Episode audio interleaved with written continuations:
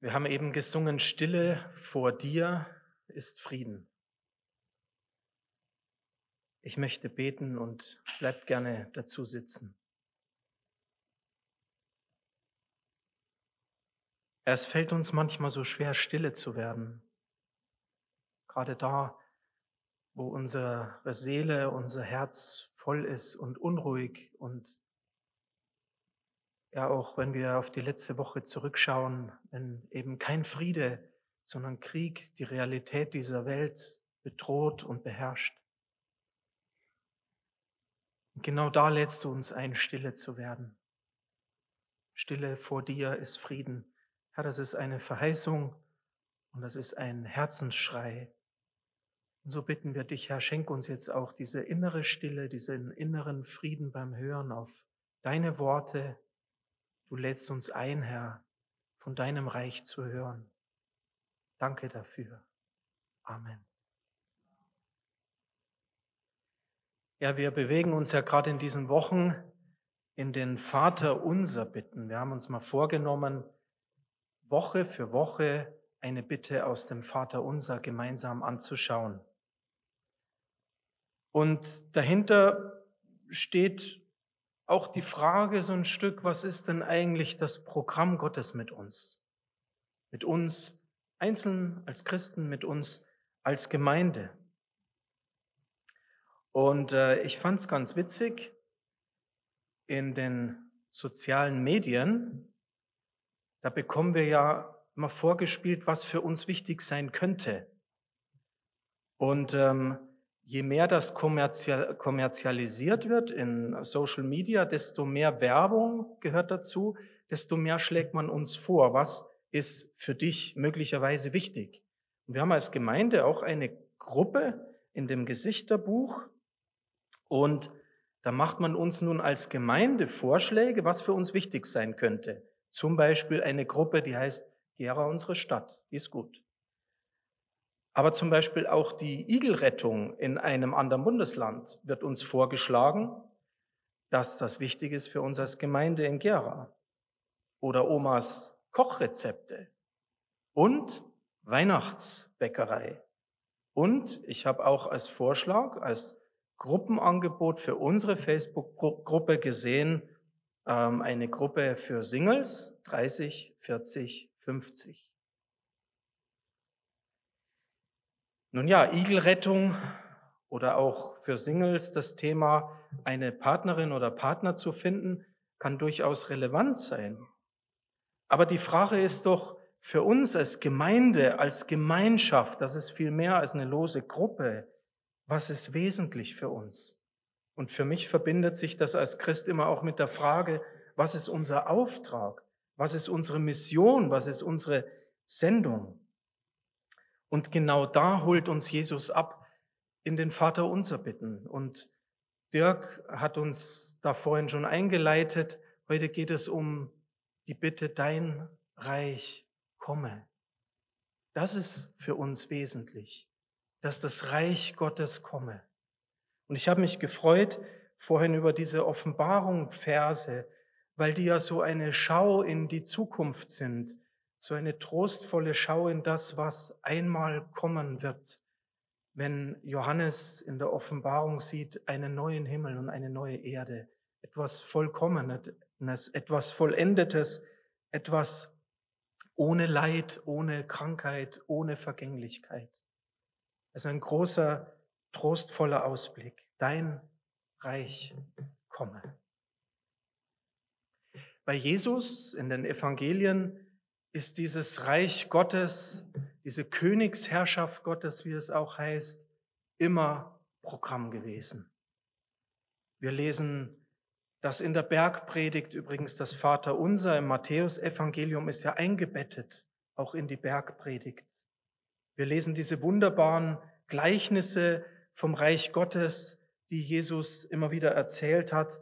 Und wir lesen auch in den Evangelien diese Endzeitreden, wo Jesus auch eben auf diese letzte Zeit und auch auf das, was einmal kommen wird, hinweist. Und dann in Lukas 17 fragen die Menschen. Und hier sind es in Lukas 17 die Pharisäer, also fromme Juden, die Jesus fragen, sag mal, wann kommt denn das Reich Gottes? Und Jesus antwortete, das Reich Gottes kommt nicht so, dass man es an äußeren Anzeichen erkennen kann. Man wird auch nicht sagen, schau her, hier ist es oder dort ist es. Nein, das Reich Gottes ist schon da, mitten unter euch. So sagt es Jesus vor 2000 Jahren vor seinen Jüngern zu den frommen Juden. Das Reich Gottes ist schon da. Es ist mitten unter euch. Und ich habe heute für die Predigt zwei Fragen gestellt und mitgebracht, nämlich zum einen die Frage, ja, was ist das dann für ein Reich? Dieses Reich Gottes oder diese Königsherrschaft Gottes? Und dann als zweite Frage eben, wann kommt es denn und wie kommt es denn zu uns? Was ist das Reich Gottes? An sich ist es nichts Neues, auch nicht bei Jesus, auch wenn wir das manchmal denken, dass Jesus alles neu erfunden hat. Nein, die Theologie vom Reich Gottes, die durchzieht schon das ganze Alte Testament. Und wenn wir zurückblicken auf die Geschichte Israels, dann wird uns das auch deutlich. Gott ist es, der sie herausgerufen hat aus Ägypten. Und er war ihr König. Er hat ihnen Menschen als Propheten vorne dran gestellt, sei es Mose beim Auszug aus Ägypten, sei es später Josua oder sei es in dem Richterbuch diese unterschiedlichen Persönlichkeiten. Das waren keine Könige. Gott war ihr König. Und dieses Reich Gottes war mitten unter ihnen, weil Gott unter ihnen gewohnt hat. Symbolisch in diesem Zelt, wir nennen das auch Stiftshütte, in dem Volk Israel, inmitten des Volkes Israel in ihrer Wüstenwanderung. Und er hat ihnen verheißen, er gibt ihnen ein Land. Er wird sie in ein Land führen. Denn Königreich hat ja immer zwei Aspekte. Das eine, das ist das Funktionale, wie ein Reich organisiert ist. Und das zweite ist ja, eine Königsherrschaft hat ein Land, ein Territorium. Und so finden wir das schon in dem alten Israel als Verheißung, Gott, ihr König, wird sie führen in ihr Land. Und was passiert dann? Vielleicht erinnert ihr euch an diese Geschichten im Alten Testament. Irgendwann fangen die Israeliten an zu schreien und zu klagen. Der Prophet Samuel ist damals ihr Richter, ihr Prophet, ihr Mittelsmann zwischen dem Volk und Gott. Und was klagen sie? Sie sagen, Gib uns auch einen König, wie die anderen Völker haben. Wir wollen auch ein richtiges Volk mit einem richtigen, sichtbaren König sein. Und so kennt ihr vielleicht die Geschichte Israels, die beginnt mit Saul, das setzt sich fort mit dem Königtum Davids, bis die Reiche, das Nord- und Südreich zerfallen. Israel hat Könige.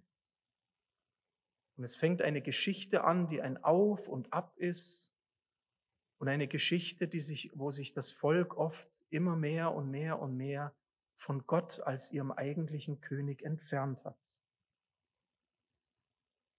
Das kleine Reich Israel zerbricht. Größere, stärkere Völker nehmen es ein. Erst die Assyrer und dann später auch Babylon, die Jerusalem schleifen, die Juden aus Jerusalem weg, verschleppen ins Exil.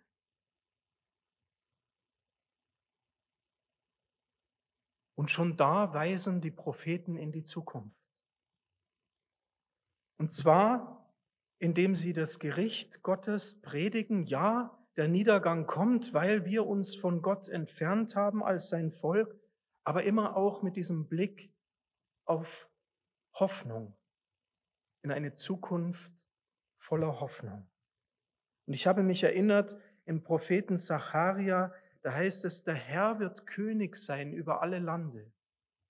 Und ihr müsst euch vorstellen, dieses ganze hoffnungsvolle Volk Israel mit seinem Königen, ist zerbröckelt wie nichts. Und dann schaut so ein Prophet und bekommt von Gott dieses Wort, der Herr, Jahwe, wird König sein über alle Lande. Und zu der Zeit wird der Herr nur einer sein und sein Name nur einer.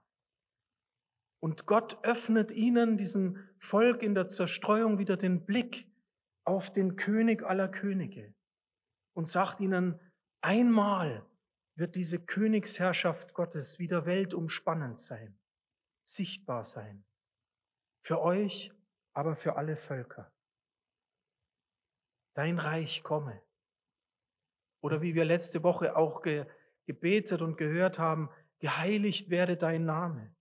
Im Propheten Hesekiel heißt es, ich will meinen großen Namen, der vor den Heiden entheiligt ist, den ihr unter ihnen entheiligt habt, heilig machen. Die Heiden sollen erfahren, dass ich der Herr bin. Geheiligt werde dein Name. Und Gott muss seinem Volk sagen, ihr selbst habt meinen Namen entheiligt vor den anderen Völkern. Euer Auftrag war es, meinen Namen heilig zu machen. Und ihr habt ihn verunehrt. Ihr habt Götzen aufgerichtet in Israel und seid geworden wie die Völker um euch her. Und Gott ruft sie immer und immer und immer wieder zurück im Alten Testament. Ja, auch das Volk Israel, das auserwählte Volk hat versagt.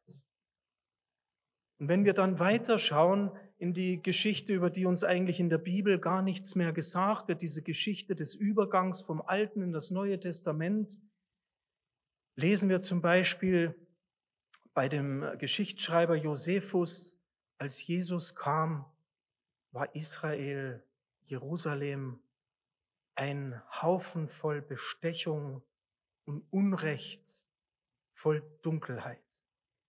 Selbst der Tempel Gottes, in dem sich eigentlich Gott offenbaren wollte, war voller Unrat.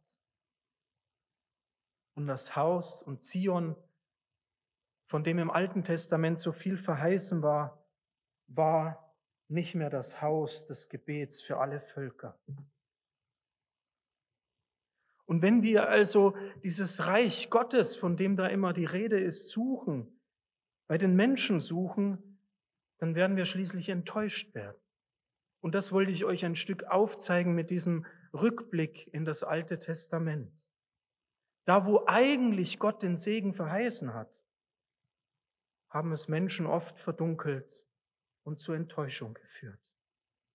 Und das ist ganz egal, ob im Alten Testament oder bis heute, auch bis heute in den Staat Israel. Und auch wenn wir wissen, dass Israel bis heute das auserwählte Volk ist, können wir nie bedingungslos alles gutheißen, was ein Staat Israel heute tut. Denn auch dieser Staat ist immer, unterliegt immer parteipolitischen Zielen. Ob das eine Rechtsregierung ist, eine nationale Regierung oder ob das eine linksliberale Regierung ist. Und das, was uns so erschüttert in diesen Tagen, das ist genau die Ohnmacht dass wir dastehen und sagen, auch Israel findet in dieser Welt keinen Frieden. Und so zieht sich es eben auch durch die Kirchengeschichte im Neuen Testament. Ich will euch nur mal ein paar Beispiele sagen. Unter Karl dem Großen im 8. Jahrhundert hat man tausende Sachsen zwangsmissioniert, zwangsgetauft. In der Zeit der Täufer hat man in Münster mal ein Gottes Reich aufgerichtet. Eine Stadt, die das Reich Gottes sichtbar machen sollte. Es war eine kleine Diktatur, eine Täuferdiktatur mit ganz viel Unrecht. Ob es der Ablasshandel der Papstkirche war oder nur weniger als 100 Jahre später, in der Zeit der Reformation und danach die Bilderstürmer oder die Bauernkriege, Egal, wo wir hinschauen, wir werden immer enttäuscht, wenn wir auf Menschen schauen. Die Königsherrschaft Gottes ist nicht in menschlichen Reichen und Staaten zu finden.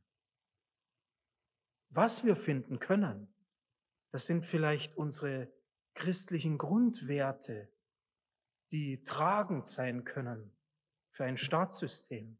Ich bin so dankbar, dass wir ein Grundgesetz haben in der Bundesrepublik Deutschland, das auf christlichen Werten gegründet ist. Dafür bin ich dankbar. Und trotzdem kann ich nicht sagen, dass unser Staat, wie er ist, die Gottesherrschaft sichtbar macht in dieser Welt. Also nicht in menschlichen Reichen und Staaten ist sie zu finden. Aber parallel dazu, parallel zu dieser ganzen Geschichte der Menschheit und der Geschichte Gottes mit den Menschen, durchzieht die Hoffnung. Die Hoffnung nach der Herrschaft Jahwes und nach der Herrschaft Jesu die Geschichte. Und wisst ihr, was interessant ist, wenn man das alte jüdische Gebet, das Schlussgebet in der jüdischen Liturgie nimmt, das Kaddisch, und übersetzt das auf Deutsch, dann heißt das, ich lese es euch mal vor, ich kann es auch nicht im Hebräischen, aber ich lese es euch mal in der deutschen Übersetzung, verherrlicht und geheiligt werde sein großer Name. Und bedenkt, so betet jeder Jude im Schlussgebet dem Kaddisch. Verherrlicht und geheiligt werde sein großer Name in der Welt, die er nach seinem Willen schuf. Er lasse herrschen seine Königsherrschaft zu euren Lebzeiten und zu euren Tagen und zu Lebzeiten des ganzen Hauses Israels in Eile und Bälde. Und dann heißt es zum Schluss, und alle sollen sagen Amen. Und als ich das gelesen habe, dachte ich, wunderbar, das klingt so ähnlich den Worten im Vater unser, dieses jüdische Kaddisch. Denn genauso wie im Vater unser, das Jesus uns gegeben hat, findet sich in all den jüdischen Gebeten eben diese Hoffnung auf dieses Reich Gottes. Bestimmt kennt ihr alle den Film Schindlers Liste. Und ich habe mich bei diesen Worten aus dem Kaddisch wieder erinnert an diesen Film, als die Kerze angezündet wird, ganz am Anfang, und ähm, das Brot gebrochen wird. Und es die Geschichte der Shoah ist, die Geschichte des Holocaust, die größte Massenvernichtung der Juden. Und wir wissen, dass in Europa durch dieses grauenvolle Wüten kaum etwas übrig geblieben ist. Wir schauen nach Gera. Wir haben in der Ebelingstraße eine Villa Masur. Dort hat ein Robert Masur gelebt, der hier Fabrikbesitzer, Eigner war. Der hat das jüdische Leben in der Stadt Gera befördert. Der hat jüdische Sportvereine äh, ermöglicht auf dem Gelände der Villa Masur und anderswo. Was haben wir heute noch vom jüdischen Leben in der Stadt? außer einem Gedenkstein, der uns erinnert, jedes Jahr zum Pogromgedenken stehen wir dort als Stadt und als Kirchen und erinnern uns an die Shoah. Gera hatte eine große, lebendige Synagogengemeinschaft. Also in diesem Film Schindlers Liste wird das deutlich, diese Hoffnung in diesem Gebet, auch mitten in dieser Dunkelheit. Und wir wissen heute, dass auch nach der Shoah, nach dem Zweiten Weltkrieg, das Leben Israels weitergegangen ist, das Leben der Juden in dieser Welt. Und damit wird deutlich, auch mit diesem Kaddisch, mit diesem jüdischen Gebet, dass die frommen Juden zu aller Zeit, vor Jesus und danach, von der Gottesherrschaft gesprochen haben, in ihrer Tempelliturgie und im Synagogengottesdienst. Und es geht immer um die gegenwärtige himmlische Herrschaft Gottes. Und das ist so interessant, weil das verbindet uns mit den Juden. Jeder Jude und jeder Christ macht sich bewusst, heute ist Gott der Herr Himmels und der Erde. Die Herrschaft Gottes ist heute wie in alle Ewigkeit präsent. Zweitens, Sei es die Juden oder sei es die Christen, haben die Zukunftserwartung. Wir haben das vorhin in diesem wunderbaren Wort an der Wand gelesen. Dass einmal eine Welt kommen wird ohne Krieg und ohne Leid. Und wie tröstlich ist das in einer Woche wie dieser. Und drittens, Und jetzt wird's ernst, ihr Lieben. Für die Juden wie auch für uns heißt diese Gottesherrschaft, dass es immer etwas bedeutet für unser Leben, für unser Verhalten in unserem Alltag. Nicht im Himmel, wenn ich mal dort bin, nicht irgendwann mal, sondern heute. Und nicht irgendwo auf der Welt, sondern hier, in Gera, in meinem Haus, in meinem Herzen, an meinem Arbeitsplatz, in meiner Nachbarschaft. Und warum? Damit sich diese heilbringende und heilschaffende Gerechtigkeit Gottes, die er verheißt im ganzen Alten Testament, in den Propheten, durch Jesus wird das fortgeführt, damit sich diese Gerechtigkeit in dieser Welt voll Unrecht durchsetzen kann. Also das Reich Gottes. Im Alten und im Neuen Testament ein großes Thema. Und nun fragen die Pharisäer und nun fragen die Jünger und nun frag auch ich, ich hoffe auch du, ja, wann kommt denn dieses Reich? Und wie kommt es denn zu uns? Interessant ist, dass Jesus vor seiner Himmelfahrt, als die Jünger ihn das nochmal fragen, sagt, es steht euch nicht zu, Zeit und Stunde zu wissen. Darauf kommt es nicht an. Aber es ist mitten unter euch angebrochen. Das ist das Entscheidende. Es ist mitten unter euch. Und damit, und das ist mir wichtig als zweiter Gedanke in der Predigt, damit ist mit Jesus etwas Neues gekommen. Auch wenn das Thema vom Reich Gottes ein altes ist, aber mit Jesus ist es in einem neuen Glanz, in einem neuen Licht zu uns gekommen. Denn das Reich Gottes ist seit Jesus gebunden an die Sendung des Sohnes vom Vater in diese Welt. Jesus ist der Messias. Er ist gekommen. Und das ist unser christlicher Glaube, dass wir zurückschauen können. Wir können es in Anspruch nehmen. Wir hoffen nicht auf etwas, was vielleicht mal kommt. Denn in, im Kreuz von Golgatha, in der Erlösung, die uns Jesus gebracht hat, ist es gekommen. Und wir können beten für die Juden, die Jesus bis heute noch nicht erkannt haben und bis heute auf den Messias, auf den König warten, weil sie noch nicht begriffen haben, dass Jesus dieser König ist. Also Reich Gottes ist seit Jesus gebunden an ihn, an den Sohn. Das Reich Gottes in Jesus ist angebrochen als uneingeschränkte und radikale Liebe Gottes in dieser Welt. Und wenn Jesus sagt, also hat Gott die Welt geliebt, dass er seinen einzigen Sohn gesandt hat, dass alle, die an ihn glauben, nicht verloren gehen, so ein ewiges Leben haben, dann merken wir es von dieser umfassenden, von dieser radikalen, von dieser bedingungslosen Liebe Gottes zu allen Menschen.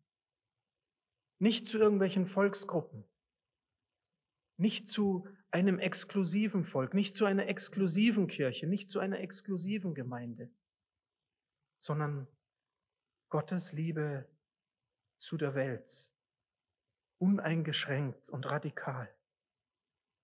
Und damit ruft uns Jesus heraus zu einem Leben in dieser Liebe, in seiner Liebe, im Hier und Jetzt, dass wir sein sollen wie er, wir sollen ihm nachfolgen.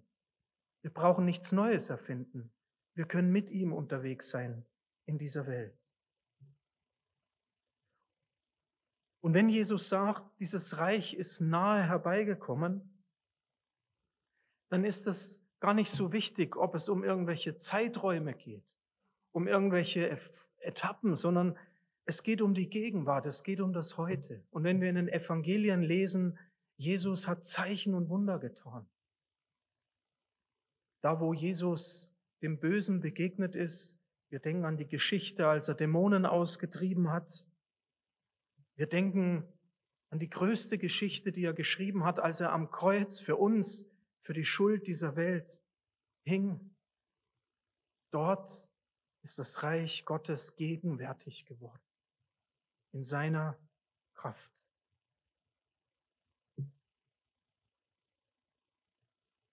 Also Reich Gottes ist neu bei Jesus, weil es an ihn gebunden ist. Ohne Jesus gibt es praktisch kein Reich Gottes. Und zweitens, Jesus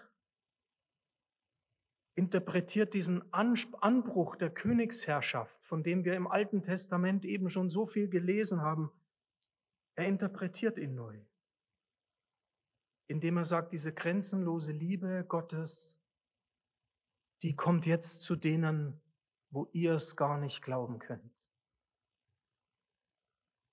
Zu den Verachteten, zu den Leprakranken, die draußen vor der Stadt leben oder hausen, ihr Dasein fristen, zu den Randsiedlern, zu den Armen, zu den Frauen, sogar zu den Samaritern,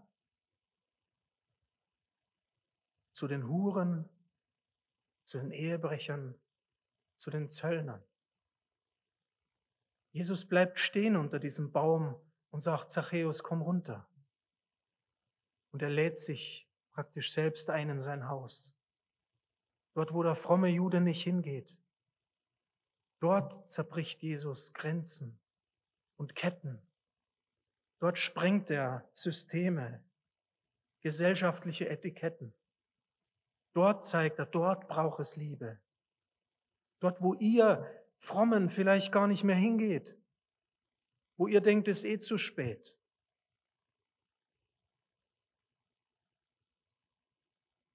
Vielleicht erinnerst du dich an Menschen in deinem Umfeld gerade, wo wir mal hingehen könnten, um ihnen diese Liebe Gottes weiterzubringen.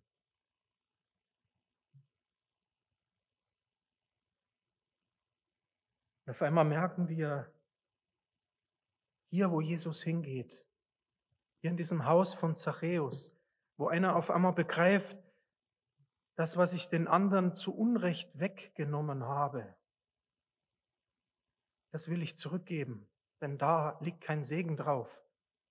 Es hat mich eigentlich in den Ruin getrieben, es hat mich materiell vielleicht reich gemacht, aber auf der anderen Seite hat es mich in eine Isolation gebracht, mein Gewissen, meine Seele zerrüttet. Deshalb sagt Zachäus, ich will es wiedergeben, ich will es alles zurückerstatten und wo ich jemand zu Unrecht was weggenommen habe, will ich es vierfältig wiedergeben.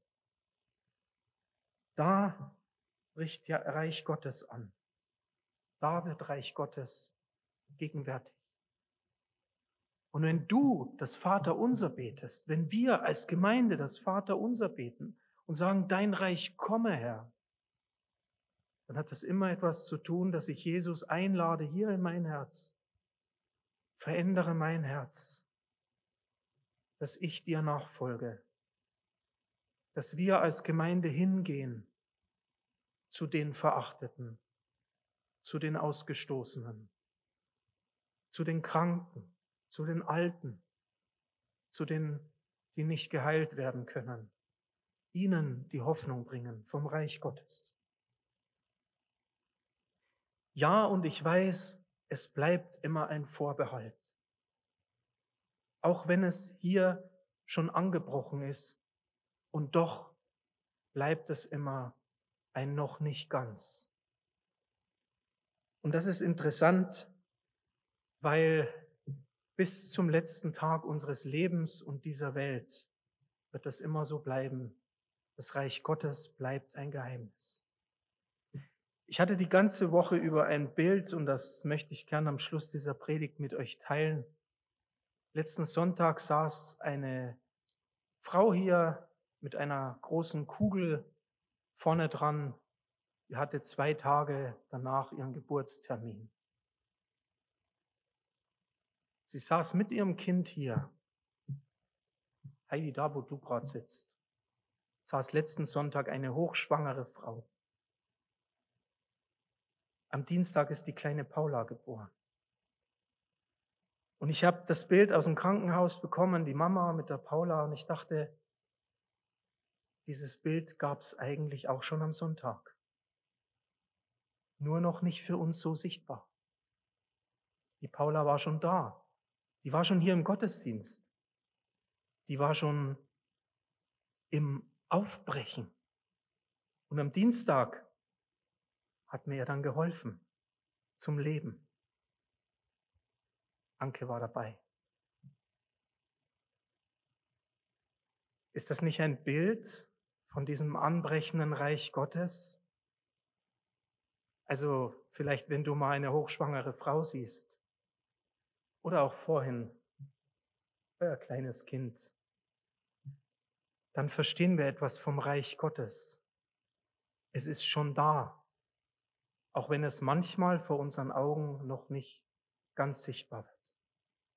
Aber es liegt an uns in unserem Leben, dass es sichtbar werden kann durch unser Leben und Tun. Amen.